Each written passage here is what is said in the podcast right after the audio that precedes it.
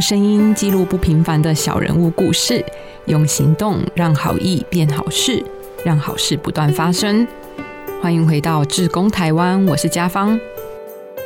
资源相对落后，还有日益严重的城乡差距啊，其实让彰化分园成了三不管地带，工作机会少。青壮年人口大量的外移、隔代教养、新移民、单亲家庭，还有经济弱势等等等等这些高风险家庭啊，其实是分园常见的家庭形态哦。但是啊，却有一对年轻的牧师夫妇，他们在硕士毕业之后，原本他们可以选择机构完整、资源相较丰富的台北、北斗或是永进传教哦，但恰巧得知分园刚关闭了三处的教会服务据点，所以缺乏孩童的社机构因为不忍心孩子们少了大人的关怀，而选择辍学加入帮派或是流连不良场所，所以在二零一一、二零一二年的时候，他们带着年幼的孩子在这里，在资源相对不足的分园，从零开始创立免费的客服班。今天的节目很开心能够邀请到这对年轻牧师夫妇的男主角史培训牧师，史牧师来聊聊。牧师好。啊，大家好，我是呃阳光社会福利协会啊理事长史培勋。我们在上一集节目，紫薇师母有聊到蛮多客服班，他从成立然后到现在经营的状况嘛。像阳光的服务对象比较多，都是社会的边缘户，有些是家长打临时工，常常过着有一餐没有一餐的日子。那孩子更是无人看管嘛，或者是双亲离异、失业，或者是发生意外，暂时没有办法去维持正常生活机能。那也有许多家中长辈长期卧病在床啊，所以孩子小小的年纪啊，他就必须为生活啊四处奔波，没有地方可以学习。史牧师是不是能够？来和我们聊聊，分享一下你和家长长时间的互动，呃，让你印象中比较深刻的例子啊。我跟家长的互动啊，印象比较深刻是啊，以前可能家长来接孩子的时候，那可能会比较多都是走到门口，那会跟家长就是去聊一聊。那有的家长可能实在太酷了哦，那也不晓得要跟我讲什么，好，那可能也就是跟我点点头，那就是哎说说一声哎牧师好啊，理事长你好这样子，那就走掉，走到旁边去抽烟。那我这样子也会觉得哎，我到底要过去吗？在旁边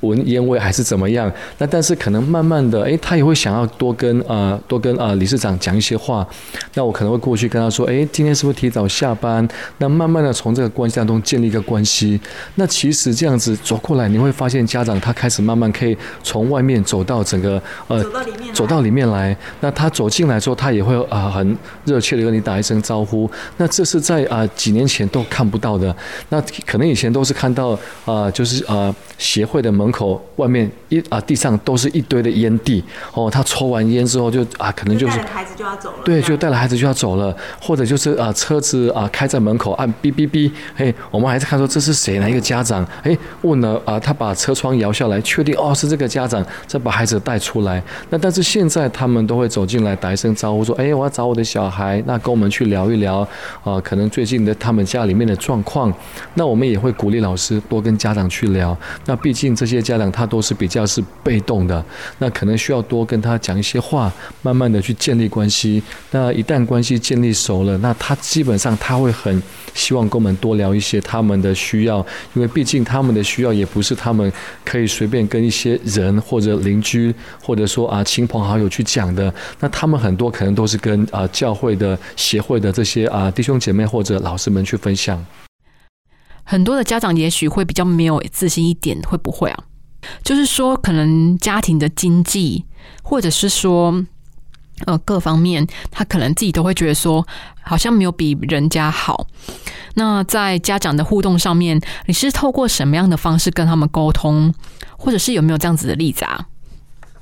我们大概啊两个月会有一次家访的时间，那每一次去家访的时候，前面都会特别要求说那个时间大概要放在四十分钟至一个小时，那特别跟他们去聊，对，去到家里面，那在聊的这个过程当中，就是多跟家长去啊互互互动，那多了解他们，那从这个过程里面，其实会发现到说很多家长都是务农的，或者打零工的，或者就是基本上没有工作的，那但是就在聊的时候，我们就开始去想说，哇，到底要怎么？帮助他，如果这个家长没有被帮助的话，那这个孩子，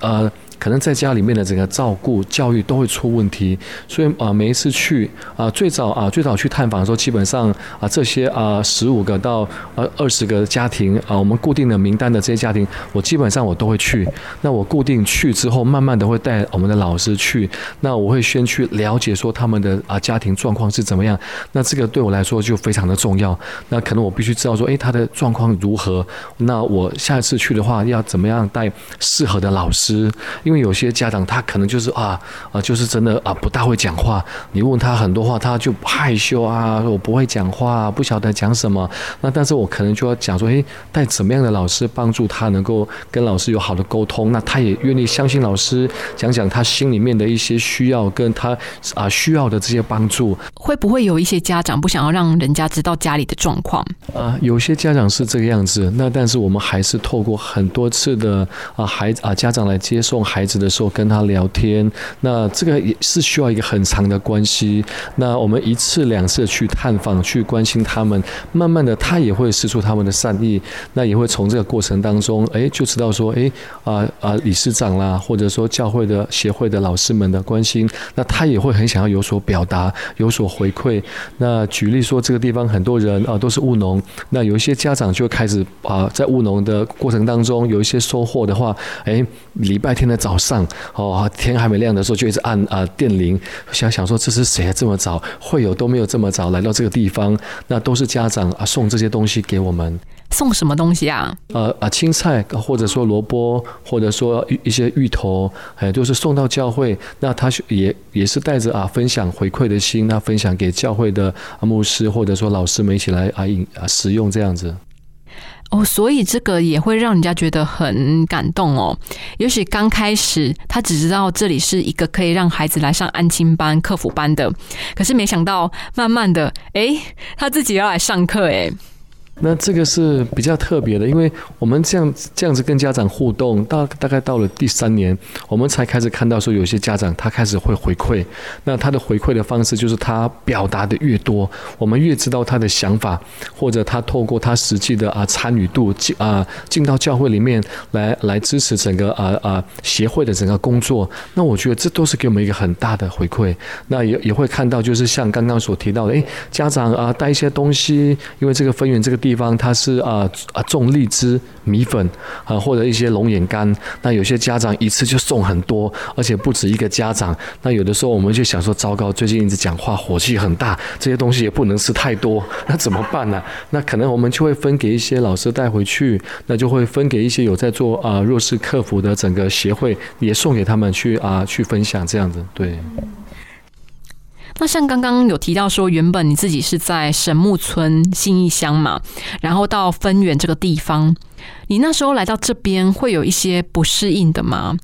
或者是说，好像有一些落差，但是你又很想去克服它，想要去挑战的那一些困难啊？可能会有的部分的话，就是在语言啊，那特别我们刚来的时候，很多的机会都在探访。那一旦碰到啊那种年纪比较长的长辈啊，八十岁、九十岁的时候啊，原本我以为我可以听得懂他们的台语，但是我发现他们的台语是我实在是听不懂的啊，可能用词词汇比较深啊，所以我可能完全听不懂。那这啊。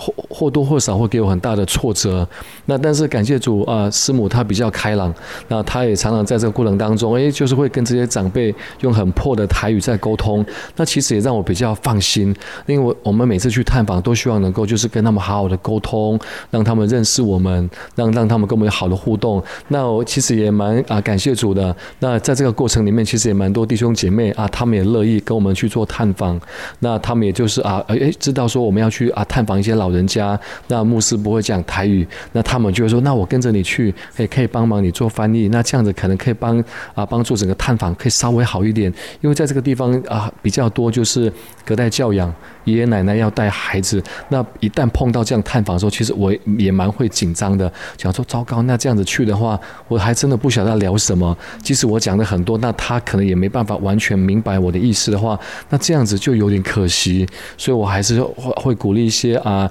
弟兄姐妹或者老师一起去探访，对，对啊，因为语言还是沟通蛮直接的方式嘛。那你又不会讲台语啊要去跟阿公阿妈的家里，阿公阿妈一定想说，嗯，在被跟你共享。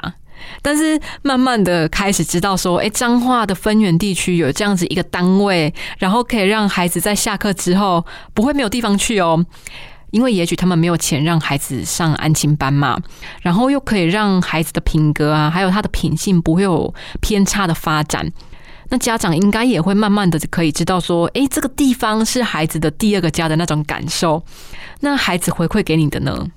孩子回馈给我的，那我从啊啊最早进来的小孩子，那在他们大概小二进来的时候，其实都是啊。畏畏缩缩，那或者就是没有自信，那可能跟啊客人或者就是跟牧师讲话都啊都是头都是低着，但是现在我发现他们越来越有自信，而且有的时候跟我讲话说，哎，我发现他真的是改变了，那这个是我呃我。呃呃，可能最近比较少跟他们讲话，诶，我们之前没有看到的，那里面就是会真的发现到说，诶，孩子长大了，那短短的几年的时间，可能这样的过了这样就四年多，诶，孩子长大，他在表达他的想法的时候，已经会用不一样的词汇，可能以前都是用啊，我不知道啊，或者抓着头啊，或者害羞的看着地上啊，不然就是这样子啊，默默的看着我，那不晓得怎么去表达，但是现在他的表达会很清楚，告诉我说，呃，让我。我想一下，然后我知道是什么，我等一下告诉你。哎，他已经变得有自信，在跟人家互动当中。那我觉得我看到他们的这样子的啊生命的成长。那在这个地方接受啊协会或者老师们的整个教育的时候，哎，他们生命给我看见的是比较不一样的。那我觉得哎这样做真的很值得。那那也会非常期待说，接下来他们进到国中、高中、出社会的话，他们的生命是可以跟外面的孩子有一些竞争的，或者说他们会。啊，呃，呃，呃，脱离他们现在的整个生活的模式，想办法让他们可以呃越来越好。嗯，孩子有没有曾经跟你讲过一些什么话，让你觉得窝心的，或是有趣的一些互动？啊，孩子们曾经讲过什么让我觉得非常有趣的？那我觉得啊，这边的孩子可能都比较怕我啊。那可能是因为我我我平常就有在啊主日信息或者就是亲子啊座谈会的时候，那只有最初的孩子刚来协会的孩子，我还有跟他们讲到一些品格教育的这些东西。那所以后面进来的可能都是这些老师们在做帮助他们。那所以孩子们可能跟我表达的，可能就是说啊，牧师谢谢。那那我最常听到的。就就是孩子们在啊吃饭的时候会做一个谢饭的祷告，那他们会会啊会讲到说啊谢谢牧师师母，那为我们去做这样的募款。那虽然这些募款上有一些啊啊缺乏一个一些一些金额的缺乏，那但是啊求主祝福他们。那当他们这样去祷告说，哎心里面觉得很感动，而且他们有的时候祷告说很大声，而且是啊一群人这样子，一群人跟着一个带头的人做这样祷告说，哎里面会觉得到说哇我这样子做的教导。他们的他们都有抓到，他们也知道说这些啊赏赐都是可能从一些善心的人或者从教会的一些人的这样子啊的奉献，让他们可以在这个地方。那我觉得，哎，他们有回馈的心，那我觉得这是他们以前来的时候没有的。以前啊，只要碰到啊吃饭或者吃点心的时候，孩子们都会想说，哎，拿了一个，我可以再拿吗？还有，可不可以那个没有那个那个人他不要吃的，我可不可以再多拿几个？常常会看到这样子，那也会发现到说孩子们心里面。可能是贫穷的、缺乏的，但是现在他觉得他他们回答：哎，我我只是我只需要吃一个就够了，一个就饱了。那有谁没有吃到的，就让他先吃。哎，听到这样会觉得他说：哇，我我好像没有这样子去教他们。那是谁这样去教他们呢？可能就是在这个过程当中，那他们也会学习，就是哎，我吃一个一个一个的啊去拿，那有多的就啊看谁不够的话再去拿就好，不会特别说我一定要拿很多放在手上，或者就是先放在口袋。哎，那这样子的啊，这样子可能是几年前，但是现在啊，几乎没有看到。嗯，那像你跟紫薇师母两个人，其实现在都是全职投入在这个协会里面。那您的孩子有机会跟客服班的孩子互动吗？啊，我们的老大就放在客服班里面。那其实我们也想说，让他进到里面，那也让他在这个过程当中学习怎么样跟这些孩子做互动。因为他自己班上的同学大概只有七个、八个是进到客服班里面，那他也会在这个过程当中，呃，去分享到说，哎，他的同学怎么样怎么样。那我们也会啊，适时的去提醒他说，我们是很很幸福的，你的爸爸妈妈都都有在家里面照顾你，但是有你的同学，有的人是。小的时候就没有爸爸妈妈，所以你要多体恤他们。那你需要多去了解他们，你不可以一啊一课我班一上完就告诉啊告诉爸爸说那个孩同学怎么样怎么样，那爸爸也要跟你讲说他的状况是怎么样。当你越了解他的时候，你才会更多的去知道他的需要，然后才能够去帮助他这样。所以说，也是给孩子一个不同的学习机会耶。也许他在学校里面，呃，可能你刚刚有提到说，有一些孩子跟他是同班，但是可能他看待同学的眼光就要有所调整。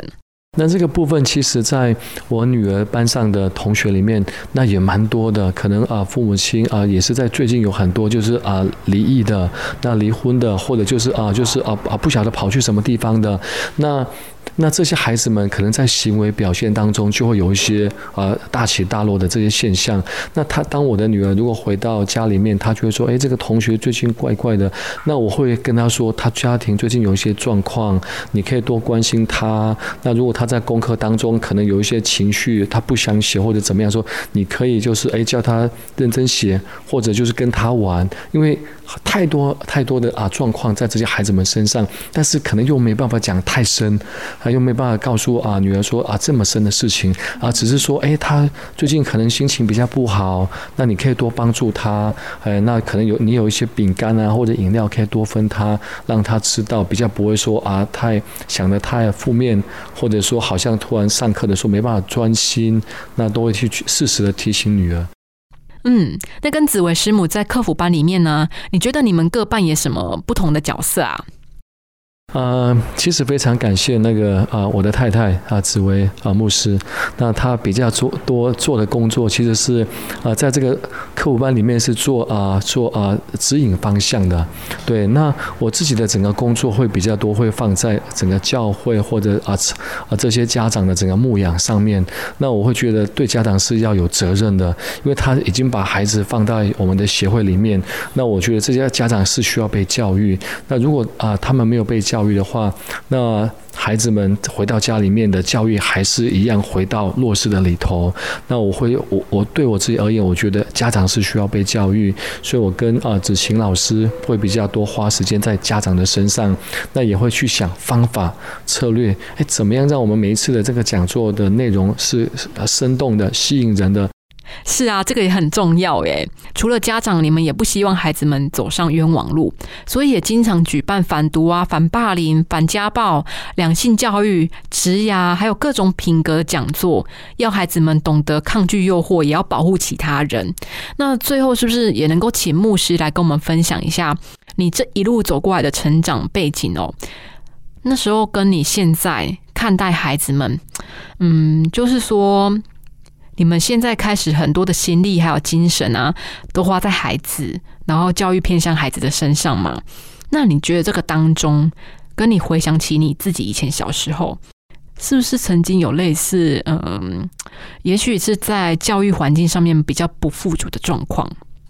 那我成长的教育环境是，呃，我的父母亲都是务农，那但是我的父亲他就是花很多的时间心力，那他也特别会教导我说要认真读书，那很特别，我是原住民，那但是在我成长的过程当中就有很多的家教或者补习，那父亲就是哎舍得去找这样的老师，那我心里面也有有的时候也会有怀疑说，我的同学都去打球啊，参加校队，我干嘛要补习啊？会不会太夸张了一点这样？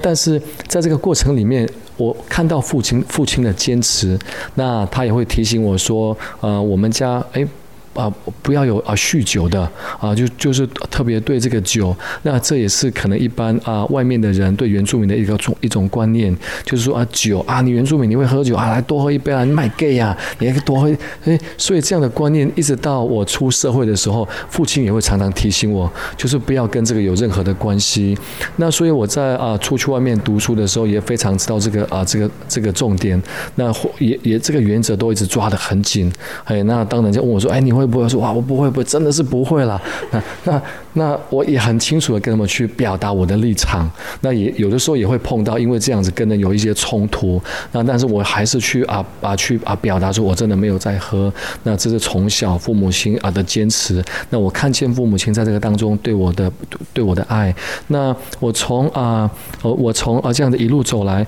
我会发现到说啊现在的孩子是很需要被啊在在被教育的。那特别在飞原这个地方，那可能它这个地方有很多的啊族群的组合，那可能有一些啊早期早期的新住民、原住民在这种地方，所以。所以它其实没那么单纯，有一种啊族呃呃呃族群融合在这个地方重新建立生活的啊一种新的一种制度方法，所以我会从这个过程当中会发现有很多的不一样，是需要慢慢慢慢的来做调整。那当孩子一个一个进来，你哎你发现哎这个好像原住民，但是不是啊，他是新住民，可能是越南的，或者就或者就是啊或者就是啊啊就是其他地方的，但是慢慢的你会发现到哎他啊他的一种特性或者说他需要怎么样的帮助的那种啊啊家庭的模式，那我们也都在这个过程当中学习这样。哎，这个真的是给我们一个很好的提醒呢，提醒我们助人与被帮助是双向的交流，而且啊，牧师你跟师母都是不求回报的爱嘛，这个其实真的就是像阳光社会福利协会、阳光客服班里面的盐一样，盐呢虽然只是一种调味料，但却是每道菜中不可欠缺的调味料。其实只要用心，就可以提味，又可以防腐哦。今天真的很谢谢牧师的分享哦，也真的很感谢你的收听，并且听到了最后。曾经听过一句话说，想要害一个人啊，就叫他去办杂志。但是进到电台之后啊，主管跟我说，如果你想要帮助一个人，那就叫他跟我们去采访。真的假的？采访真的有这么神奇吗？嗯，是真的。每当下一步不知道该怎么走，工作快做不下去，自己快绑死自己的时候啊，只要去采访，听受访者聊聊他的人生、他的挫败、他的理想、他们的勇敢和坚强，甚至是当下的感动还有激励，对照自己的短浅无知，整个人就会活过来了。对，简直可以说是特效药哦。人生中真的有太多太多我们没有办法掌控。然后也掌控不了的事情了，但那真的是人生的全部吗？其实我觉得不是诶。当我们觉得疲惫的时候啊，有一些人是这样子努力、热情的活着；当我们觉得世界都对不起我们的时候，有一些人是如此火烧头发般的燃烧自己，照亮他人哦。真的还好有采访，平衡了我们的人生。真的很感谢，是这些有故事的人影响了我们后来的决定，找到继续前进的力量。所以啊，真的很感谢有机会可以制作《志工台湾》这个 podcast 节目，能够把这些看似平凡却又如此不平凡的故事和你分享，都是我觉得非常感谢的事情哦。当我们已经厌倦嗜血的八卦、捕风捉影、不用功的媒体的时候，很庆幸我们还有这个平台，能够继续的把这些故事说给你听。真的很谢谢每一个陪伴我们的你。我是嘉芳，我们下一集节目再见，拜拜。